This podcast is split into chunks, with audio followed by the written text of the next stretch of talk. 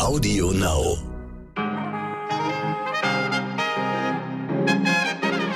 Guten Morgen, verehrte Zuhörerinnen. Ich begrüße Sie recht herzlich. Mein Name ist Michel Abdullahi. Es ist Freitag, der 27. August und die Woche ist fast rum. Das finden wir für Sie diese Woche noch einmal heute wichtig. Ja, liebe Zuhörerinnen, wir versprechen Ihnen heute eine kleine Achterbahnfahrt der Gefühle. Wir berichten über das erste große Aufeinandertreffen der Kanzlerkandidatinnen am Sonntag, das äh, Triell. Und wir beschäftigen uns mit einem weiteren wichtigen Thema, das die letzten Wochen auch dank der Sommerferien weitestgehend unbeachtet blieb, die Bildung. Ja, außerdem werfen wir einen kleinen Blick rüber nach Großbritannien, denn dort ist morgen ein, nun ja, besonderer Jahrestag. Die Fans des Königshauses wissen sicher schon Bescheid. Aber vorher starten wir wie immer mit einem kurzen Überblick zu den Themen des Tages. Die letzte Maschine der Luftwaffe hat Kabul gerade verlassen. Vorerst wird die Bundeswehr also keine Ortskräfte mehr aus Afghanistan rausholen. Die internationalen Truppen sind noch nicht mal vollständig abgezogen, doch es gab gestern bereits die ersten Anschläge und Explosionen am Flughafen Kabul mit vielen Toten und Verletzten. Der russische Kreml-Kritiker Alexei Nawalny hat sein erstes Interview aus der Haft gegeben. Der New York Times hat er berichtet, dass er jeden Tag stundenlang Staatsfernsehen und Propagandafilme schauen muss. Lesen oder Schreiben sei ihm in dieser Zeit verboten. Dabei müsste er stumpf auf einem Stuhl sitzen und auf den Fernseher schauen, erklärte der Kreml-Kritiker. Wie das Interview geführt wurde, ist hingegen nicht geklärt.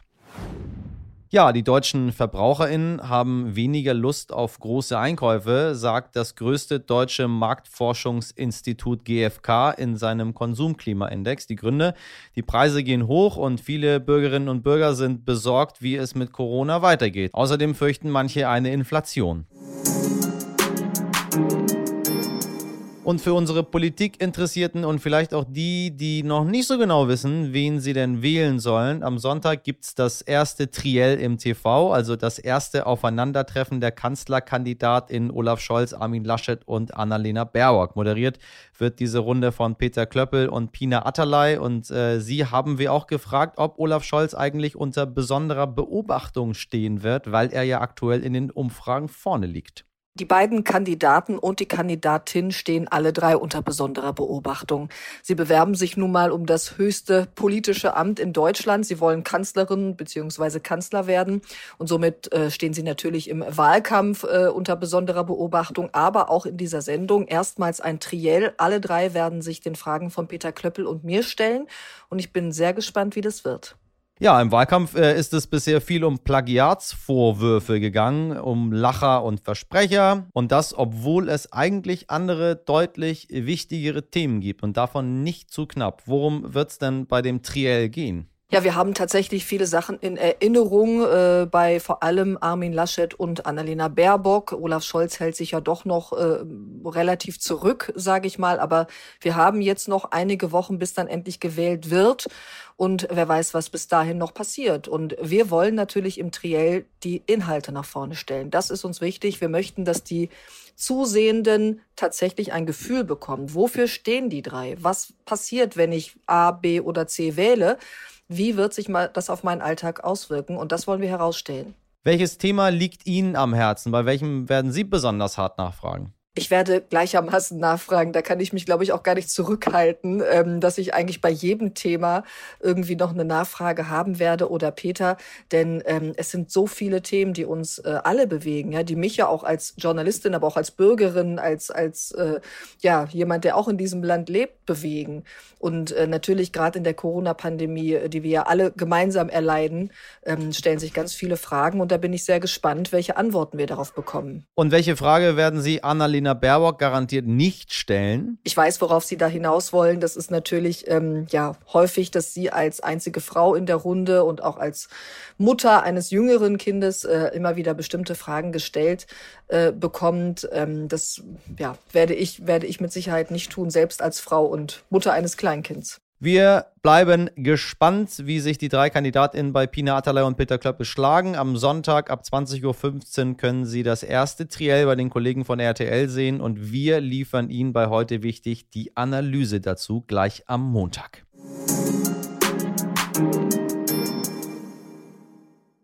Liebe ZuhörerInnen, in den letzten Wochen haben wir immer wieder die großen Themen angesprochen, die Deutschland vor der Bundestagswahl beschäftigen und die zukunftsweisend sein werden. In gleich sechs Bundesländern geht nach den langen Sommerferien nächste Woche die Schule wieder los und wenn man sich so die Themen der letzten Zeit anschaut, war da definitiv viel Relevantes dabei. Ja, aber um Bildung, Schulen und Kinder ging es überhaupt nicht mehr.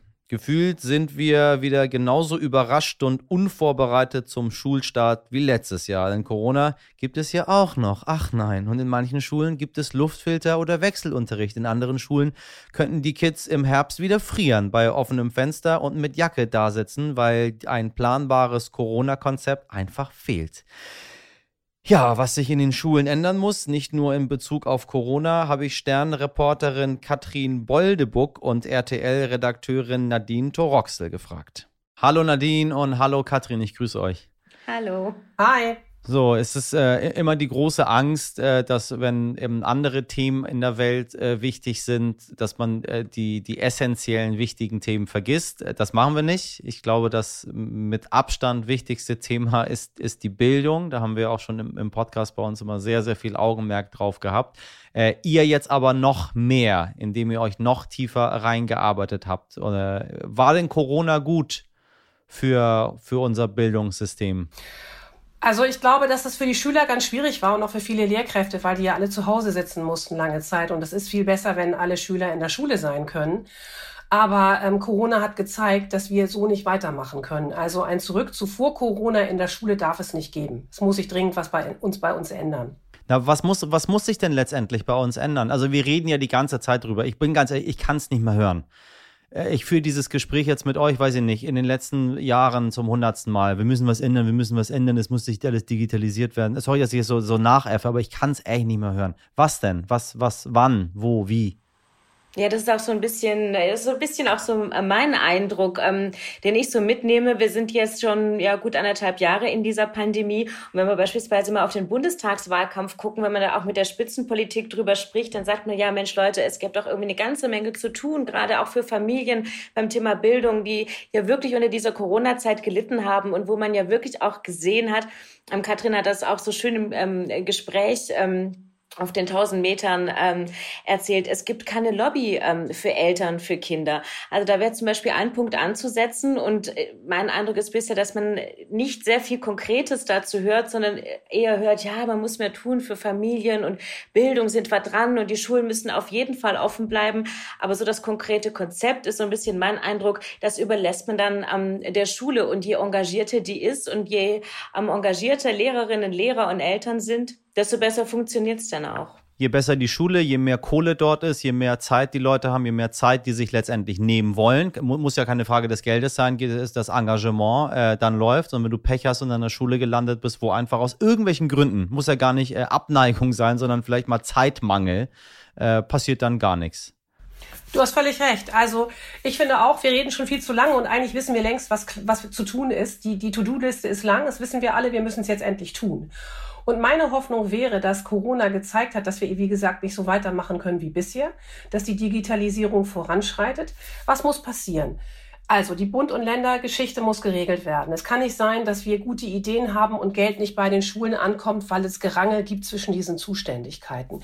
Es muss doch so sein, dass in Zukunft jeder Lehrer, jede Schüler irgendwie einen Laptop hat oder ein, ein, äh, ein, ein Smartphone. Nee, ein Smartphone reicht nicht, Quatsch, äh, ein Rechner, ein mit Tablet dem oder so. Ja, ja, Tablet, genau. Ja, ja. Tablet müssen sie haben oder auch oder auch ein, ein Laptop irgendwie, mit dem man arbeiten kann. Du brauchst vernünftig funktionierende ähm, äh, Lernplattform, du brauchst auch Lerninhalte. Und die müssen genau wie Schulbücher auch pädagogischen Standards entsprechen, die müssen den Lehrplänen angepasst werden. Im Moment erleben wir Wildwuchs, da wird gar nicht viel geregelt und das kann es ja für die Zukunft nicht sein. Und Nadine hat schon gesagt, äh, Kinder und Jugendliche haben keine Lobby in Deutschland, das haben wir auch gemerkt und da muss sich dringend was ändern.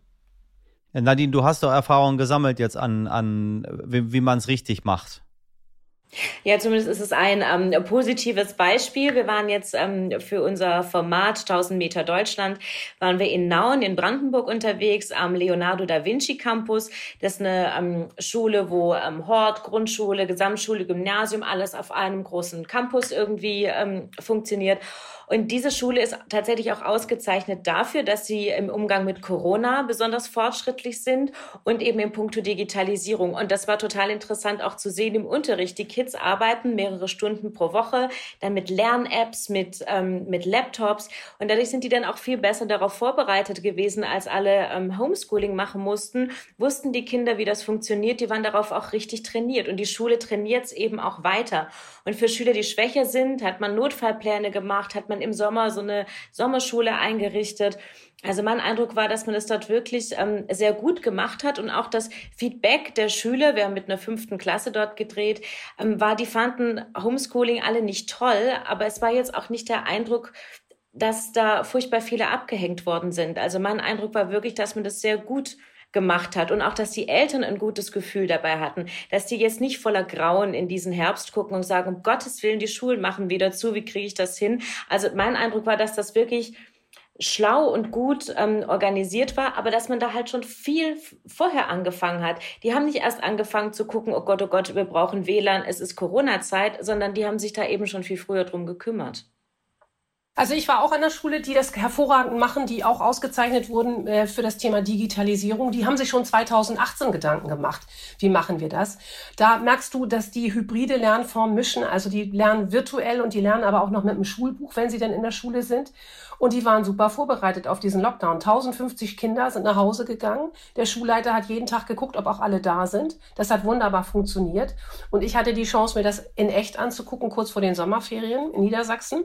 Längede. Und da konnte man sehen, dass die total selbstverständlich, so wie Nadine schon sagte, ich war auch in der fünften Klasse, die gehen um mit, mit, mit dem Thema Internet und virtuellen Lernmöglichkeiten. Die spielen da Lernquizze, die, die online basiert sind. Das macht ihnen richtig Spaß. Die merken gar nicht, dass sie lernen so ungefähr.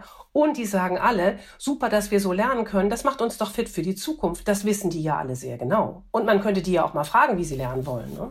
Aber warum, ähm, also zwei Fragen es kann ja auch sein, dass wir uns irren und es läuft an allen Schulen super und wir wiederholen einfach nur seit Jahrzehnten, es läuft alles total doof. Das gibt's ja auch. Und dann sagt man so, nee, eigentlich in der Realität sieht es ganz anders aus, aber ist ja so eine äh, wenn man in einer Talkshow sitzt, dann sage ich euch, äh, wenn ich sage, wir brauchen mehr Digitalisierung an der Schule, gibt's immer Applaus. So. Deswegen sagt man das halt auch immer.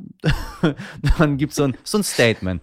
Ähm, Frage an euch beide. Erste Frage, ähm, stimmt das oder stimmt's nicht? Also wir haben jetzt zwei Positivbeispiele gehört. Äh, sind das die einzigen, die man finden kann?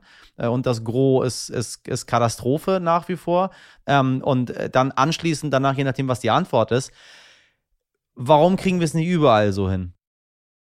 Also ich glaube, es gibt noch mehr gute Beispiele, aber es gibt leider zu wenig gute Beispiele. Und wir machen eins nicht richtig. Wir sollten auf diese guten Beispiele gucken und sagen, was machen die denn da? Und du hast es schon gesagt, Michelle, es fällt, steht und fällt immer mit einem Schulleit, mit einer Schulleitung. Wenn da jemand ist, der was will oder die was will, dann merkst du das. Dann, dann zieht das ganze Kollegium mit. Und das, das geht von der Schule aus. Und das wäre auch so ein Punkt, dass man die Schulen vor Ort mehr in Verantwortung nehmen sollte. Also, dass die Schulen ein Budget kriegen, ein Team aufstellen können. Das dürfen die ja in den meisten Fällen bisher gar nicht. Dass da die Verantwortung ist, weil die wissen ja am besten, wie es laufen muss. Ja, es gibt ja auch Beispiele, also wo man genau das eben sieht, wenn es Schule selbst engagiert und selbst sich äh, drum kümmert, dass es dann eben häufig besser läuft. Wir erinnern uns mal, als alle Kinder im Winter wieder ins Homeschooling mussten, dann musste das zum Teil organisiert werden über die Bildungsserver der Länder, die dann einfach mal alle fröhlich in die Knie gegangen sind. Da kann sich dann die einzelne Schule um Digitalisierung bemühen und der einzelne Lehrer so engagiert sein, wie er möchte. Wenn dann alles irgendwie bürokratisch über Lernplattformen läuft, wo alle Kinder drauf zugreifen und es funktioniert nicht, dann ähm, gucken am Ende alle in die Röhre. Oder wenn eine Schule nicht mit genug WLAN ausgestattet sind, beim Thema Wechselunterricht, dann hat der Lehrer, der mehrere unterschiedliche Klassen unterrichtet, eine Klasse im Präsenzunterricht und stellt dann fest, Mensch, das WLAN reicht aber überhaupt nicht, dass ich jetzt mal einen Online-Unterricht machen kann, rennt dann irgendwie in der Pause schnell nach Hause, um dort dann seinen Laptop anzuschmeißen und die nächste Klasse zu unterrichten. Das ist eigentlich vollkommen irre. Also eigentlich so eine, so eine Grundausstattung an WLAN für Schulen, so dass ich ähm, zumindest so eine Art hybriden Unterricht machen kann, finde ich, ist eine Mindestvoraussetzung und da müsste man sich jetzt auch wirklich mal drum kümmern. Aber wir wissen auch, dass das Thema Digitalisierung bei der Bundesregierung jetzt auch schon mittlerweile mindestens zehn Jahre draufsteht und wir haben immer noch nicht überall ausreichend Internet. Und das trifft halt auch die Schulen. Da, da haben wir dann wieder zweierlei. Wenn ich einmal sehe, dass ähm, die Schulen eigentlich wissen, was sie machen sollen, eigentlich, äh, es aber nicht so richtig umgesetzt wird, aus vielerlei Gründen, ähm, äh, dann sagt irgendwas in mir, das muss reguliert werden. Da muss der Staat kommen und sagen, ist mir völlig egal, ob ihr das jetzt nur hinbekommt oder nicht. Äh, wir regulieren das jetzt für euch, weil es geht um die, die Bildung der Menschen, die eines Tages äh, mündige Bürger dieses Landes werden sollen. So. Ähm, ist der Föderalismus das Problem in der ganzen Geschichte? Also muss das einfach, was sagt denn, was, wir haben jetzt bald Wahlen. Was sagen die denn in ihren Wahlprogrammen dazu, die Parteien? Ich habe neulich mit der KMK-Präsidentin Britta Ernst gesprochen und mit ihr genau darüber gesprochen und gesagt, ähm, muss da sich nicht was tun. Selbst die. Mit der, mit der was Präsidentin? Kultusministerkonferenzpräsidentin. Äh, ah, okay. ja. Ähm, Britta Ernst ist das im Moment. Und die sagte selbst auch in dem Gespräch, ja, das muss einfacher in der Regulierung werden. Und da sind sich viele Parteien einig, nicht alle, aber einige haben das sogar im Wahlprogramm stehen, dass sie sagen, da müssen wir ran, weil dieses Gerangel um Zuständigkeiten ähm, sorgt dafür, dass das Geld, es gibt ja Geld, wir haben 6,5 Milliarden Euro im Topf für die Digitalisierung. Die kommen aber gar nicht richtig an. Es dauert furchtbar lange. Das ist sehr, sehr bürokratisch, wer da was, wo, bei wem beantragen darf. Und es dauert alles viel zu lange und wir hätten das schon viel früher machen müssen. Und das fällt uns jetzt richtig auf die Füße. Ich würde noch eine Sache gerne anmerken wollen. Ich glaube, egal wie gut wir beim Thema Digitalisierung sind oder nicht, es kommt auch sehr auf die Haltung an. Das klang jetzt schon an. Es kommt auf die Haltung des einzelnen, der einzelnen Lehrkraft an. Also wie begegne ich meinen Schülern? Und das merkst du an diesen tollen Schulen, die das auch in der Schließzeit hinbekommen haben, die gehen in Beziehung, die, die verlieren deswegen auch weniger Schüler, glaube ich, als andere, weil sich die Lehrer wirklich um die Beziehung zu ihren Schülern bemühen. Und die begreifen sich an diesen Schulen selbst als Lernende. Die sagen, wir können auch nicht alles. Äh, unsere Schüler sind uns teilweise voraus in den technischen Dingen, aber wir lernen gemeinsam, wie wir damit umgehen. Und die nehmen eine andere Rolle ein. Die sind trotzdem immer noch die Lehrkraft und wissen fachlich viel mehr. Aber die begegnen ihren Schülern anders und das macht was an der Schule. Ich finde auch in ganz vielen Punkten, das klang ja auch schon an, dass der Föderalismus so ein Punkt ist, wo man ja auch durchaus äh, gewillt ist, ähm, ja, sich auch besser abzustimmen. Ich finde aber auch so was ganz Grundsätzliches, was in dieser Corona-Zeit auch in puncto Bildung irgendwie rauskam.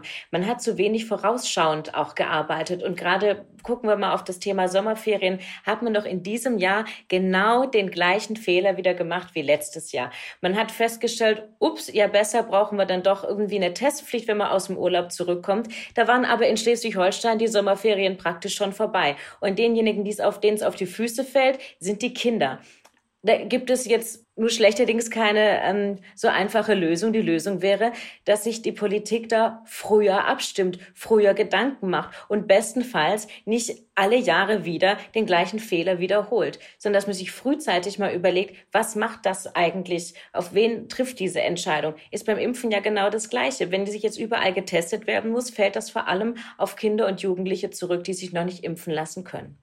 Was wir auf jeden Fall in äh, den äh, letzten Tagen äh, gelernt haben, ist, dass unsere Regierung häufig überrascht ist von Dingen, die so in der Welt passieren. Äh, meine Damen und Herren, bald sind Bundestagswahlen, vielleicht wählen wir mal, wobei, ehrlich gesagt, sind alle permanent überrascht. Vergessen Sie das, ich möchte keine Wahltipps geben, wählen Sie einfach weise.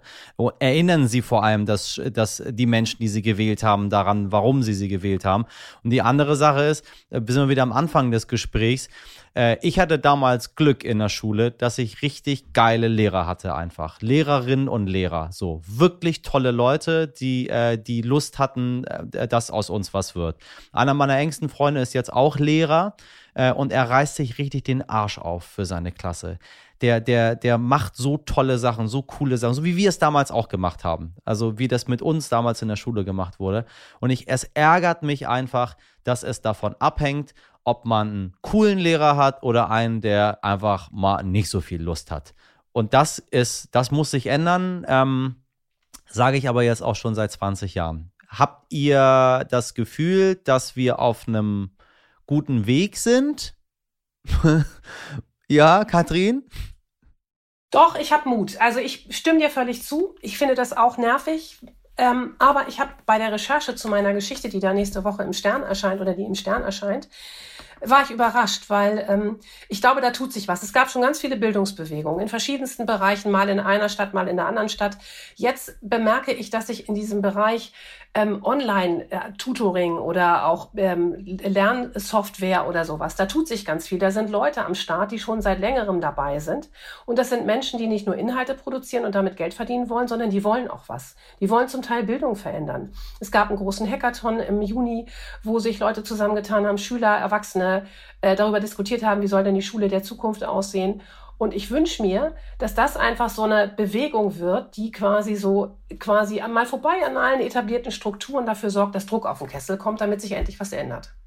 Das Thema Bildung wird ja ähm, ganz viel auch medial abgebildet. Auch wir bei RTL, bei NTV berichten ja ganz viel über das Thema Corona-Bildung. Wie läuft es dann, als wir es drüber nachdachten? Ach, wir haben diese 1000 Meter. Ähm, was wollen wir denn da eigentlich gerne zeigen? Dann haben wir gedacht, wir möchten eigentlich mal was zeigen, wo es gut läuft. Also vielleicht auch, um den Leuten mal Mut zu machen und auch mal zu zeigen, es gibt durchaus Konzepte, es gibt durchaus Schulen, die es vielleicht ganz individuell, ganz toll machen und was vielleicht auch ein Beispiel sein kann, wo sich andere was abgucken können. Also ich glaube, wenn sich Schulen voneinander was abgucken können und wenn in dieses System mal ein bisschen Drive reinkommt, ähm, dann bin ich auch hoffnungsfroh. Ich hoffe, dass Katrin recht behält und sich tatsächlich was verändert. Ich ärgere mich nämlich auch wahnsinnig darüber, dass es in einem Land wie Deutschland immer noch so abhängig von deinem Elternhaus, von deiner sozialen ähm, Herkunft sein kann, ähm, wo du am Ende landest, dass unser Schulsystem das nicht so wirklich aufgreifen kann. Und insofern hoffe ich, dass Katrin recht behält eure Worte in der Schulkultusministerinnenkonferenz Ohr. Ich danke euch beiden. Vielen Dank. Tschüss. Tschüss. Der Häuserkampf. Zwei Häuser waren gleich an Würdigkeit hier in Verona, wo die Handlung steckt, durch alten Groll zu neuem Kampf bereit. Ja, falscher Spielort, aber zumindest die originale Sprache ist richtig. Wobei wahrscheinlich äh, haben die wenigsten so blumig über unsere beiden Hauptpersonen geredet, wie William Shakespeare über Romeo und Julia. Jetzt fragen Sie sich sicher, um wen es geht, liebe ZuhörerInnen. Es geht um ein äh, anderes edles Paar, bei dem die Geschichte leider ähnlich tragisch ausging wie bei Romeo und Julia, Charles und Diana. Deren Scheidung ist nämlich morgen schon 25 Jahre her. Lieber Michael Begasse, dich als Fachmann für die royale Familie muss ich an so einem Tag fragen. Warum ist diese Scheidung denn auch 25 Jahre später noch wichtig? Ja, diese Scheidung von Diana und Charles morgen vor genau 25 Jahren, diese Scheidung war ja eigentlich nur die logische Konsequenz äh, der Trennung ein paar Jahre zuvor. Die Queen hat im Endeffekt den Befehl gegeben, weil sie befürchtete, wenn dieser Rosenkrieg zwischen den beiden noch weitergeht, dann nimmt die Monarchie irreparable Schäden und deswegen war klar, Diana und Charles müssen sauber auseinandergehen. Morgen vor 25 Jahren und ihr ehemaliger Butler Paul Burrell hat erzählt, dass am Scheidungstag die Prinzessin von Wales, äh, einen Brief geschrieben hat und ihm gesagt hat, dass sie 15 Jahre lang eigentlich immer darum gekämpft habe, diese Ehe doch noch funktionieren zu lassen und ans Laufen zu kriegen. Und sie sagt, sie blickt tatsächlich positiv auf die Zeit zurück. Das hat mich ziemlich überrascht, weil sie sagt vor allem, äh, mit William und mit Harry habe sie zwei ganz, ganz tolle Söhne auf die Welt gebracht, die sie sehr, sehr geliebt hat und die diese Liebe ihr natürlich auch zurückgegeben haben. 25 Jahre, meine Güte, wie die Zeit vergeht. Und ich bin da ganz sicher, wir würden äh, heute über die Prinzessin von Wales gar nicht mehr reden, hätte es nicht dieses Drama von Paris dann gegeben, ein Jahr später. In dieser Nacht in Paris wurde Diana definitiv zu einer royalen Ikone. Und Ikonen, das wissen wir, die sind unsterblich. Ja, meine Damen und Herren, äh, Sie sehen, eine Gruppe kommt in diesem Podcast definitiv nicht zu kurz und das sind die royalen Fans. Dafür sorge ich persönlich. Und damit verabschiede ich mich für diese Woche von Ihnen. Es war turbulent, einige große Themen haben uns sehr intensiv beschäftigt und trotzdem versuchen wir auch die kleineren Geschichten nicht aus den Augen zu verlieren. Falls Sie Kritik oder Lob zu unserer Sendung loswerden möchten, immer her damit an heute wichtig stern.de. In der Redaktion von heute wichtig sind Sabrina Andorfer, Mirjam Bittner, Dimitri Blinski, Malte Born und Martin Schlack. Produziert hat diese Folge Andolin Sonn. Hören Sie gerne am Montag ab 5 Uhr wieder rein. Mich würde es freuen. Jetzt wünsche ich Ihnen einen guten Freitag und ein schönes Wochenende. Machen Sie was draus. Ihr Michel Abdullahi.